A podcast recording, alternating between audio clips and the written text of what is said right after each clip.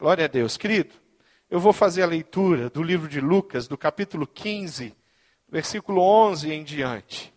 Eu vou ler uma história muito conhecida.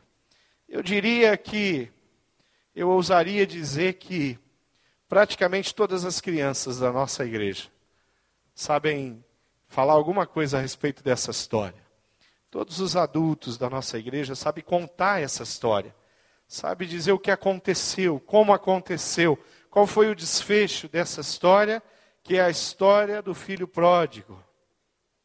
A partir de Lucas capítulo 15, versículo 11 em diante, nós vamos nos deparar com essa história tremenda. E diz assim: Ele contou uma história. Um homem tinha dois filhos. O mais novo disse ao pai: Quero minha herança, agora mesmo. O pai então dividiu a propriedade entre os dois filhos. Não se passou muito tempo e o filho mais novo arrumou as malas e foi morar num país distante. Por ser indisciplinado e esbanjador, desperdiçou tudo que possuía. Estava já sem dinheiro quando uma seca devastou aquele país. E ele começou a passar necessidades. Um cidadão o contratou para cuidar de porcos. E para piorar, ninguém lhe dava nada. Ele chegou a passar tanta fome que teve vontade de comer a lavagem dos porcos. Isso o fez cair na realidade e ele pensou: os empregados do meu pai têm três refeições por dia e eu estou aqui morrendo de fome. Já sei, vou voltar para casa e dizer ao meu pai: pequei contra Deus e contra o Senhor. Não mereço nem ser considerado seu filho ser um dos seus empregados, já está muito bom. Decidido, levantou-se e tomou o caminho de casa. Ele ainda estava bem longe, na estrada, quando o pai o avistou. O coração do velho disparou e ele correu para abraçar e beijar o filho, que começou o seu discurso: Pai, pequei contra Deus e contra o Senhor. Não mereço nem ser chamado de seu filho outra vez. O pai nem quis escutar. Chamou os empregados e ordenou: Rápido, tragam uma roupa decente para ele. Tragam também o anel da família e um par de sandálias. Depois vão buscar uma novilha bem gorda e preparem um churrasco. Vamos festejar, vamos nos divertir. Meu filho está aqui, meu filho está vivo, não está mais perdido, foi achado e a festa começou. Até aí queria ler essa história. História, como eu falei, conhecida.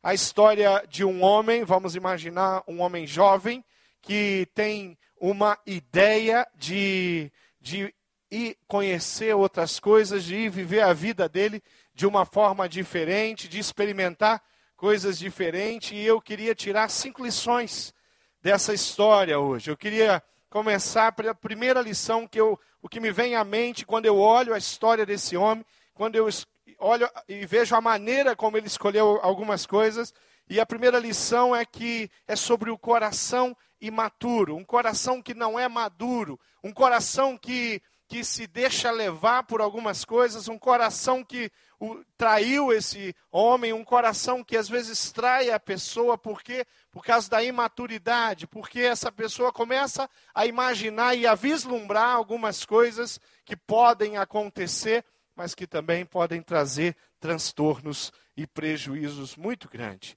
Muitas vezes nós somos traídos pelos nossos sentimentos. Muitas vezes nós somos traídos pelo nosso coração. O nosso coração ele vem com proposta. O nosso coração vem com, com algo que ele propõe, porque em função daquilo que ele está vendo, daquilo que ele está sentindo, mas esse coração parece que não foi fortalecido o suficiente, não cresceu o suficiente, não consegue enxergar algumas coisas, não consegue valorizar algumas coisas que estão em volta dele. Será que o seu filho, será que os jovens que estão aqui hoje, presentes, será que eles sabem reconhecer o que eles têm recebido dentro da casa deles? Será que os jovens, os adolescentes, sabem quanto custa sustentá-los, alimentá-los? Será que eles têm noção de como, às vezes, os pais têm que se esforçar para conseguir mantê-los. Eu vejo aqui um coração imaturo que não tinha a menor ideia do que ele tinha na casa do pai. As coisas que Deus estava abençoando ele através da família, através daquela estrutura, através daquele, aqueles relacionamentos. Às vezes o coração imaturo leva a gente a ter sonhos, mas sonhos absurdos.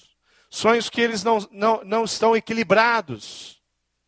E às vezes o coração da gente trai a gente.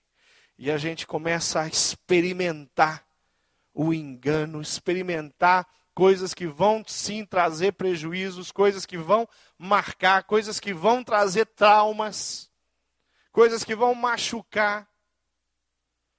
E o coração imaturo, assim como, como ele é bom para promover essas coisas, ele também tem a maior dificuldade para ajudar na hora de ser restaurado. Ele não tem como se auto-restaurar, porque o coração imaturo falta o quê? Falta maturidade. E às vezes o que acontece é isso: esse coração imaturo nos leva a experimentar coisas que nós, depois de experimentarmos, não gostaríamos jamais de ter experimentado aquilo. Nos leva a fazer coisas que nós gostaríamos jamais de ter feito. Nos leva a ter experiência que, se desse, nós apagávamos da nossa história, do nosso passado. Se pudéssemos, voltaríamos e mudaríamos. E o coração imaturo nos levou para lá. Quando nós pensamos na juventude em especial, coração imaturo às vezes não tem idade. Pode ser até mesmo na terceira idade, né? Até na vida adulta, às vezes as pessoas podem ter um coração imaturo e tomar decisões que não são sábias. Mas eu queria chamar atenção aqui e eu queria desafiar a todos que estão aqui, a todas as famílias, desafiar todos os jovens que estão aqui a observar e entender que se você é jovem, o teu coração tem maturidade. Porque maturidade vem com o tempo. Maturidade vem com a vida. Vem com a experiência que a gente vai acumulando a cada ano. E a gente vai acumulando essas experiências, e essas experiências começam a, a formar um, um, um, pano de fundo na nossa história e nos ajuda e nos orienta a tomar decisões que são decisões abençoadoras e que vão trazer benefícios para a nossa vida e para a família de todos e para todos aqueles da minha família, da nossa família. Então, a maneira como Deus ele estabeleceu todas as coisas, a maneira como Deus nos fez família, nos tornou família, da maneira como Deus falou, o homem e a mulher se juntam e vão viver juntos, e vão construir um lar, e vão construir uma família. Deus está falando, olha, desse jeito, vocês vão conseguir ter uma vida muito mais próspera. Vocês vão conseguir trocar as ideias, trocar as informações. Vocês vão crescer juntos. Jovens, vocês que estão aqui nesse culto, eu quero afirmar para vocês que tem muita imaturidade no coração de vocês, e eu não sei se vocês já conseguiram perceber, se não acreditem no que eu estou falando, vocês dependem muito da sua família, do diálogo, de conversar, de falar sobre os sonhos, de falar sobre a maneira como você vai fazer isso, vai fazer aquilo, de falar sobre aquilo que você está planejando de falar sobre os sentimentos. Coração imaturo, ele nos leva a vivenciar coisas que não estão no plano, no coração de Deus. E Deus falou: Olha, eu sei os planos que eu tenho para cada um de vocês. Provérbios 4, 27 diz assim: Sobretudo, o que se deve guardar, guarda o coração, porque dele procede as fontes da vida. Se tem uma coisa que você tem que cuidar, cuida do teu coração. Se tem uma coisa que você tem que, que observar, que você tem que construir, que tem que fortalecer, fortalece o seu coração. E isso a gente faz diante de uma vida, diante do Senhor, diante da palavra de Deus, diante do, do cumprir os mandamentos, diante do honrar o pai, diante do honrar a mãe, honrar a família. Segunda lição que a gente tira na história desse jovem de coração imaturo que começa a sonhar e a desejar algumas coisas, é que diante dos sonhos do coração dele, diante daquilo que o coração dele propõe, daquilo que o coração dele acha, que sabe, que conhece, ele faz escolhas erradas. A segunda lição são as escolhas erradas que esse homem faz, que esse jovem faz, que esse filho faz. O jovem foi para muito longe da família dele. Ele se afastou muito da família dele, ele abriu mão de toda aquela segurança, ele abriu mão daquela companhia, ele abriu mão daqueles conselhos do pai, ele abriu mão dos conselhos da mãe, ele abriu mão da, de tudo que tinha sido construído, ele vai para longe. Eu li um, uma história de um pastor que se dirigiu a um jovem, ele perguntou algumas coisas, e perguntou assim: jovem, que, que você vai fazer na vida? Qual é o seu alvo? E aquele jovem muito determinado, né, muito consciente, ele falou: Eu vou estudar engenharia. E aquele pastor perguntou: E depois que você estudar engenharia? Ele falou: Eu vou me formar. Sim. E depois? Depois, depois eu serei engenheiro. Natural. E depois? Depois eu vou trabalhar como engenheiro. E depois, eu farei grandes construções. E depois, eu vou casar e eu vou ter filhos. E depois, eu vou criar, eu vou educar os filhos. E depois, depois eu vou ter netos. E depois, depois eu vou envelhecer. E depois eu vou aposentar. E depois, Bom, depois eu acho que eu vou morrer. E depois? Depois eu não sei. Depois da morte eu não sei. Tem muita gente que não sabe. E não entende nada. E o coração imaturo leva a gente a fazer as coisas. E a gente sabe direitinho o que vai fazer.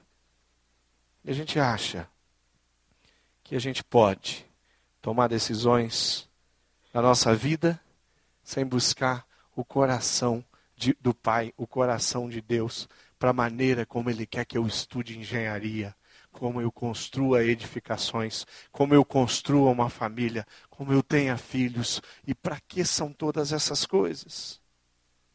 A grande pergunta é essa aí daí. Depois que você passar por aqui, aquele filho, filho pródigo, ele queria, ele queria experimentar a vida. Ele não tinha um plano para a vida toda dele. Ele tinha um plano para aquele momento, para aqueles dias.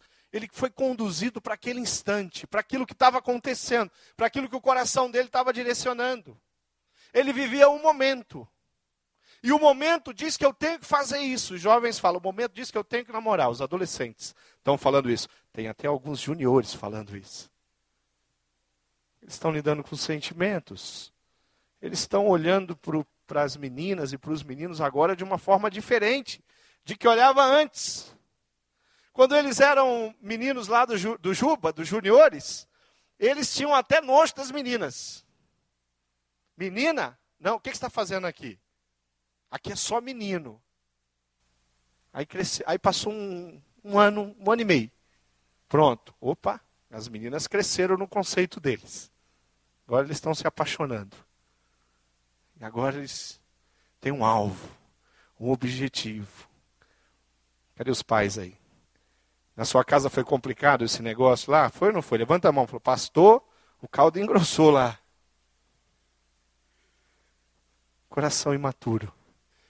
Que precisa de homens de Deus, pais e mães, que os levem a tomar decisões que abençoem a história dele. Esse jovem vivia um momento. O momento dizia que ele tinha que fazer aquilo, apertar o pai, pedir a parte dele e partir. Experimentar a vida. Provérbios 14, versículo 2 diz que há caminhos que ao homem parece direito, mas o fim deles são caminhos de morte, caminhos de destruição, caminhos de miséria, caminhos que vão complicar a história dele, a trajetória dele. Será que você que está aqui pensou em alguns caminhos, em algumas escolhas, falou, pastor, o que o senhor está falando? Quem já foi pródigo aqui? Eu acho que tá, tem muitos aqui que foram pródigos. Vamos caminhar. Terceira lição que acontece, que eu tiro dessa história, é a consequência dos erros. O que aconteceu, está ali no versículo 16, é que começaram a surgir as necessidades. O dinheiro que parecia tão poderoso, o dinheiro que parecia tudo, acabou. O dinheiro que parecia que resolveria qualquer dificuldade, acabou. Sabe Deus como ele gastou aquele dinheiro? Sabe qual era a quantidade desse dinheiro? Em quanto tempo ele conseguiu destruir recursos que talvez o pai tenha adquirido e ajuntado ao longo de toda a vida dele? Aí ele começa a experimentar perdas, ele começa a experimentar enfermidades, ele começa a experimentar dívidas, ele começa a experimentar frustrações e como é difícil lidar com frustrações, e esse negócio está borbulhando, a cabeça dele está fervilhando, e ele não consegue nem raciocinar direito, e está uma grande confusão na cabeça dele. Tem uma frase que é atribuída a Pablo Picasso que diz que a morte não é a maior perda da vida. A maior perda da vida é o que morre dentro de nós enquanto vivemos. A maior perda que eu posso ter são as perdas emocionais. É a minha esperança que vai embora, é a minha fé que vai embora. É a minha alegria que partiu, saiu, sumiu. Eu fiz coisas, fiz escolhas, fui para longe do Pai. E aí a coisa apertou, e aí a coisa complicou. A morte não é a maior perda, principalmente para aquele que entende que Jesus Cristo é Senhor e salvador da vida dele. Pelo contrário, é um tempo precioso, é um tempo de passagem, é um tempo de se encontrar com o Pai. Mas as perdas que nós temos, que nós tivemos e que nós podemos ter em função das escolhas que nós estamos fazendo, são perdas significativas. Romanos 6, versículo 23 diz que o salário do pecado é a morte, mas que o dom gratuito de Deus o dom que Deus dá de graça é a vida eterna em Cristo Jesus, nosso Senhor. Então, aquelas escolhas. Teve um preço. Chegou na hora agora de pagar a conta. Chegou agora é, de, de lidar e, com todas as decisões que foram tomadas por um coração imaturo. Agora a coisa complicou.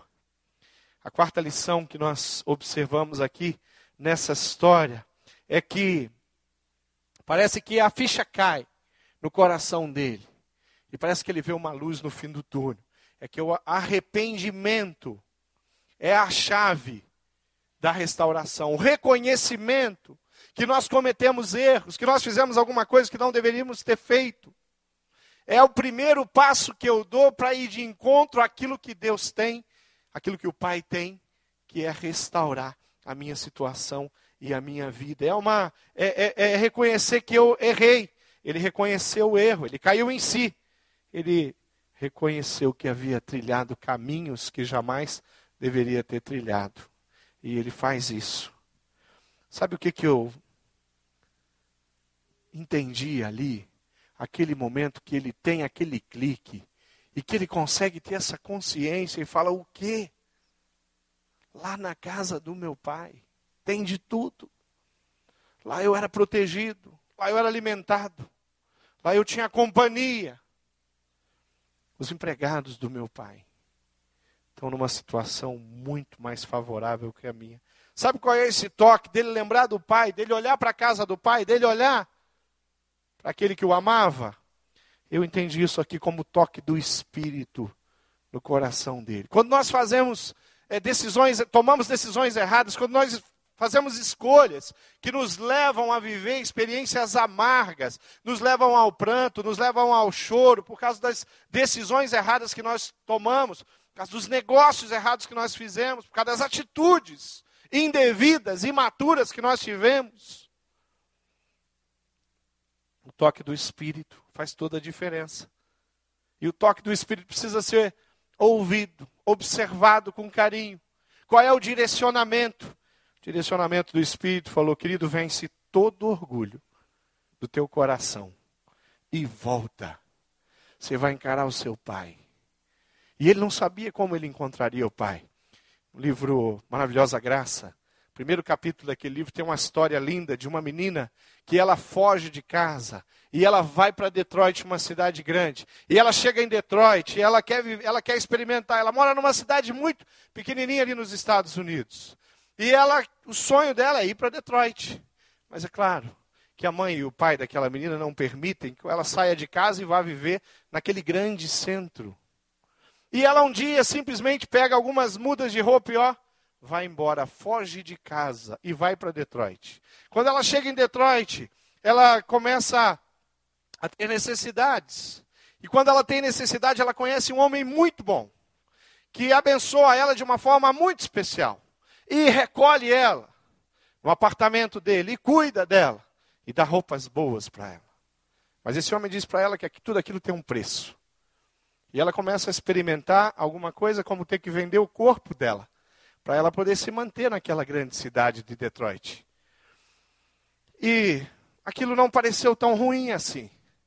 Ela começa a viver com aquela prostituição de Detroit e ela, por ser uma jovem muito bonita, ela começa a ganhar também muito dinheiro. E ela começa a andar nos melhores carros que Detroit tem.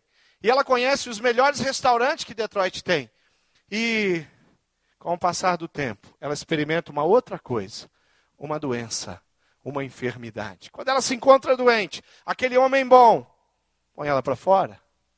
Ela não tem mais nada para oferecer para ele. Agora ela está doente. E numa certa noite, ela se encontra dormindo entre mendigos na cidade de Detroit. E quando ela está dormindo entre os mendigos, ela lembra que ela tem uma família, que ela tem um pai, que ela tem uma mãe. Ela falou: Mas como assim?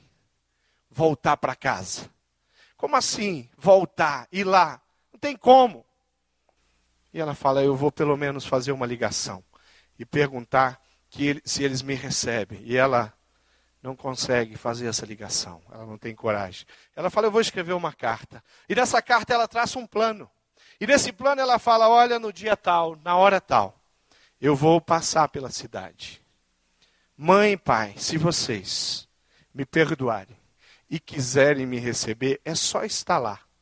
Se não tiver ninguém na rodoviária, eu vou continuar no mesmo ônibus e vou embora. Sabe Deus para onde? E eu não vou julgar vocês. Porque se vocês não me receberem, a minha situação é essa, eu estou assim, eu estou muito doente, é, a pessoa que vocês vão receber é muito diferente da filha que saiu da casa de vocês, é uma pessoa agora amargurada, agora muito machucada. E ela escreve essa carta. E ela volta. E quando ela volta, ela não encontra uma mãe e um pai naquela rodoviária esperando ela. Ela encontra a família toda e amigos. E eles têm faixa. Eles têm tudo. Dando boas-vindas para aquela filha. Isso mostra um pouquinho, mais ou menos o que aconteceu aqui. Isso é um fato real nos nossos tempos. Está no Maravilhosa Graça essa história do que Deus faz com a vida de cada um de nós, quando nosso coração é imaturo e nos faz a tomar escolhas erradas na nossa vida, na nossa história. Deus escancara os braços dele e ele fala: pode vir, você está arrebentado, você fez um monte de escolha errada, você tomou decisões horríveis, teve consequências horríveis na sua vida, na sua história. O que o pai diz: olha, você não precisa ficar fadado à condenação. Você pode voltar. Que eu vou estar aqui com braços abertos. Eu vou colocar faixas aqui de todos os tamanhos, luminosos piscando, para te dizer que você é bem-vindo. Quantos, quantas pessoas que estão aqui, que eu não tenho dúvida nenhuma, que podem se encaixar nessa história, seja ela qual for a proporção. Quem aqui já se desviou do caminho de Deus? Quantos aqui já foram para longe da casa do Pai? Levanta sua mão. Faz assim, ó, pastor, sou eu, já tive lá. Já fui para longe da casa do Pai. Já saí da casa do pai. Já abandonei todos os caprichos, todos os cuidados que o pai me ofereceu e tinha para mim. Já disse não para o pai. Eu não vou ficar aqui fazer as coisas do seu jeito. Eu vou fazer as coisas do meu jeito. Desejo de mudar. Aquele jovem diz ali no versículo 18: Levantar-me-ei, irei e direi ao meu pai: Pequei contra ti, e eu não sou mais digno da sua presença. Augusto Cury, ele diz algo bem precioso. Ele fala: ser feliz não é ter uma vida perfeita, mas usar as lágrimas para irrigar a tolerância, usar as perdas para refinar a paciência, usar as falhas para esculpir a serenidade, usar a dor para lapidar o prazer, usar os obstáculos para abrir as janelas da inteligência. Ser feliz é aprender.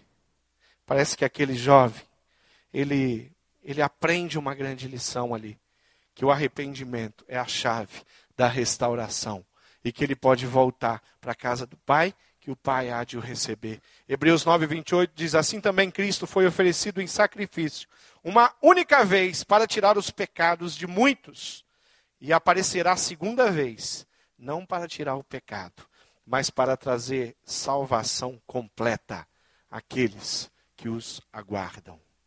Querido, nós temos um Pai, que é Jesus Cristo, que é tremendo, que é amoroso, que é dedicado, que é interessado, que tem prazer na sua companhia, na minha companhia, e está com os braços abertos para receber você de volta.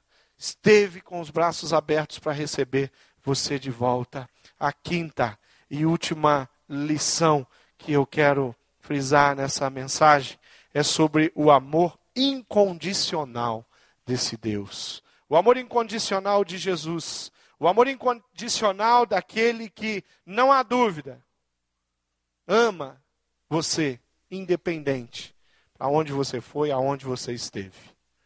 Ama você, independente.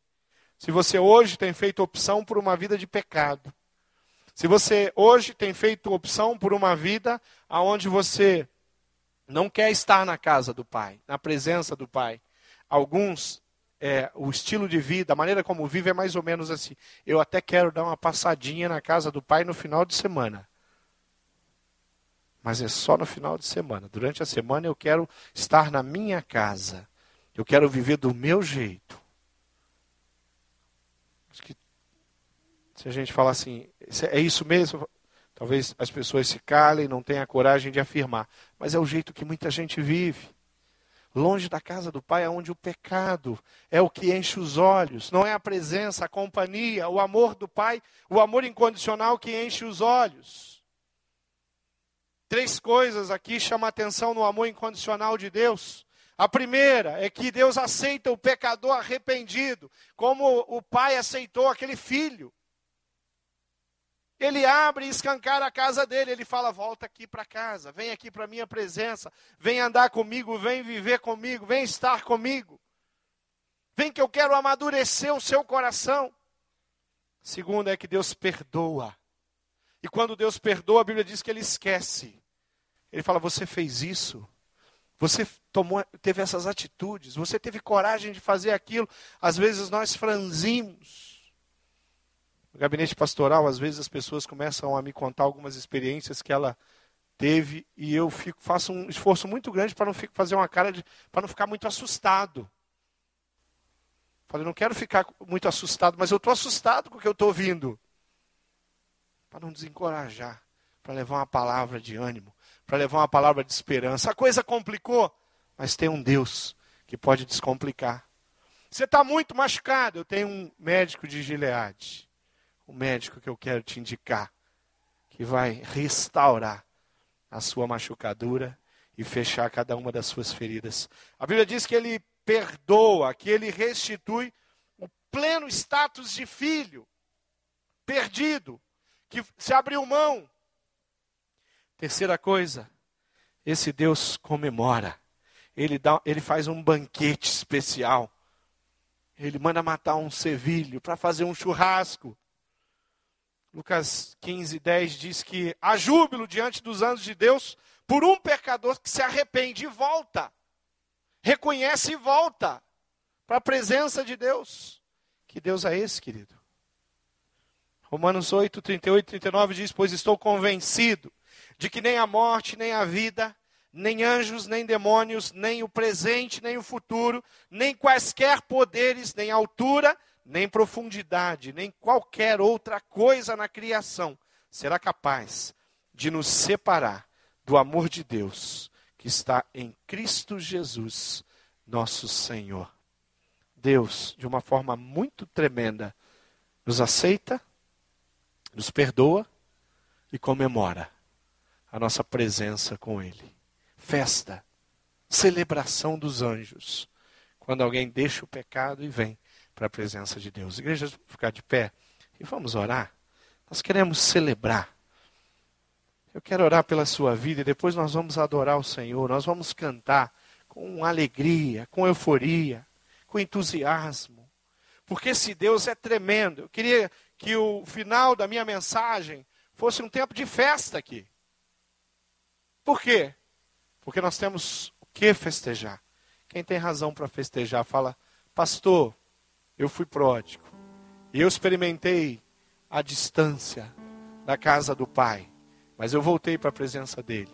E hoje eu posso celebrar aqui, eu posso cantar de todo o coração. Levanta a mão, fala assim, eu aqui, ó, eu posso. Estou eu aqui, em nome de Jesus. Dizendo que vale a pena celebrar. Mas eu queria celebrar hoje com os anjos, com a igreja, Aqueles que precisam tomar uma decisão e falar assim: eu vou voltar. Eu estou de volta. A minha história vai ter que mudar. O meu coração vai ter que amadurecer. E o Espírito Santo de Deus vai amadurecer ele. Eu vou começar a reconhecer as coisas que Deus colocou perto de mim. Eu vou começar a valorizar toda a estrutura, a família e tantas coisas que Deus me abençoou. A minha célula, a minha igreja, os meus líderes, meu discipulador quero viver essa vida, mas eu quero viver na casa do Pai. Eu não quero ser estranho na casa do Pai. Eu não quero passar na casa do Pai de vez em quando. Para ver como estão as coisas lá. Querido, você quer, quer vir para cá para a gente celebrar junto? Eu quero agradecer a Deus pela sua vida. Levanta a sua mão, fala, pastor, eu quero isso. Eu preciso disso. Eu preciso voltar para a casa do Pai. Levanta a mão, bem alto aí para mim ver você. Fala, eu estou de volta, eu quero voltar, eu quero estar na casa de Deus, eu quero andar com Deus, eu não quero me afastar desse Deus nunca mais. Vi você, querido. Mas quem? Quem quer fazer isso? Celebrar a presença do Pai, a casa do Pai. Levanta a mão bem alto. Fala, estou aqui, vi você lá também. Vi lá, você jovem, vi vocês aí, vocês duas jovens ali. Mas quem quer fazer isso? Vi você, Rodrigo. Mas quem? Levanta a mão. Levanta a mão aí. Fala assim, ó. Estou de volta. Quero celebrar. Quero fazer parte do churrasco. Quero ver a fumaça subir. Quero ver a música começar a tocar. Eu quero ver a celebração. E eu quero ficar na presença de Deus. E eu quero dizer não para o meu coração. E eu quero dizer não para o meu coração imaturo. E eu quero dizer não para os caminhos que o meu coração imaturo está me conduzindo. Eu quero a presença de Deus. Levanta a mão. Fala, eu quero. E você, querido, e você lá também. Amém. Mas quem? Levanta a mão. Onde você está aí? Nós vamos celebrar, queridos. Sabe por quê? Porque todas as gerações têm que ver a glória do Pai. Tem que partilhar da casa do Pai. Tem que participar da casa do Pai. Nós queremos ir além. Quero convidar você que levantou a mão, vir aqui na frente para a gente orar junto aqui e agradecer. E terminar aqui orando com você. Vem para cá, fica aqui. Para cá celebrar. Fala, estou aí, pastor. Quero celebrar, quero festa, quero alegria. Sabe por quê? Porque eu estou voltando, eu estou de volta. Eu não quero nunca mais estar com os porcos e comer lavagem. Não quero não. Não quero experimentar o pecado na minha vida como se fosse uma coisa normal. Vem para cá, você, você que levantou a mão, vem para cá. Fica aqui. Chega aqui. Junto com o Polar. É uma jovem chegando aqui. Vem para cá, queridos. Mais um jovem vindo ali. Vamos lá. Quero terminar orando. Agradecendo, celebrando. Pode vir aqui. Porque hoje é dia de festa. Você, jovem adolescente, você fala, eu não quero sair da casa do pai de jeito nenhum. Vem para cá celebrar também. Quero ficar na casa do pai. A casa do pai é o meu lugar. É lá que eu quero morar, é lá que eu quero viver. É lá que eu quero ser abençoado e que eu quero abençoar. Quero ser usado, quero ser instrumento. Quero falar do amor de Deus, pregar o evangelho. Amém.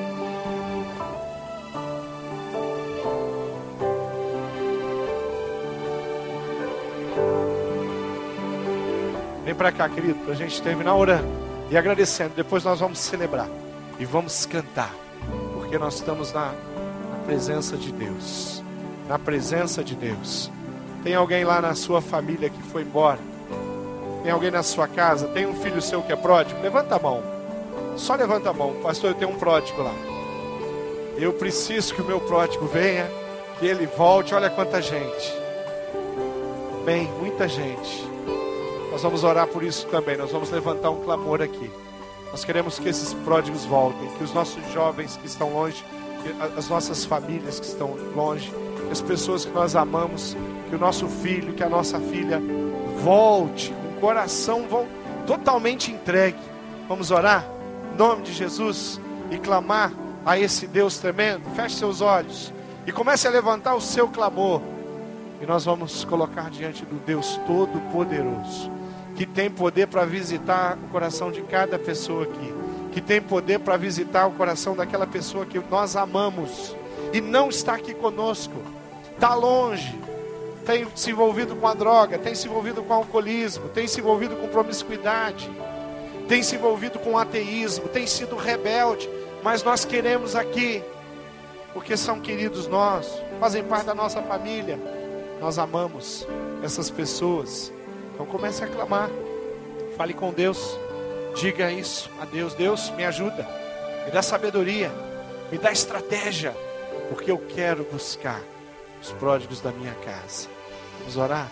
Deus amado, eu quero te agradecer de coração. Porque algumas pessoas estão aqui na frente e entenderam, Deus, que vale a pena demais estar na tua presença. Que vale a pena demais dizer não para uma vida de pecado e viver uma vida que agrada o teu coração. Que vale a pena demais estar na tua casa e participar da tua festa e celebrar com os anjos, porque nós estamos na presença dos anjos e eles estão adorando ao Senhor e nós queremos fazer isso também. E eu não quero deixar de orar por todos os nossos queridos, familiares, filhos, filhas, sobrinhos, quem sabe até mesmo pai ou mãe, que foi para longe da casa do Pai. Jesus, nós clamamos de todo o nosso coração para que o Senhor, através do Espírito Santo, vá lá e toque o coração dessas pessoas, como você fez ali com aquele pródigo. O Senhor mostrou para ele, fez ele olhar para trás e enxergar o que ele deixou, enxergar a sua proposta. Para outros no meio do lamaçal, o Senhor mostrou para eles, mandou olhar para frente e enxergar o que poderia ser a vida deles. E fez isso com tanta gente aqui. E eu te agradeço demais por isso. Nós te louvamos, Pai. Nós reconhecemos o teu poder e a tua soberania e nos colocamos à tua disposição para levar a tua mensagem a tempo e fora do tempo, por toda a cidade, em todos os cantos, através de todas as células, de todos os ministérios, para que o teu nome seja glorificado. Em nome do Senhor Jesus eu oro. Agradecido, Pai. Amém.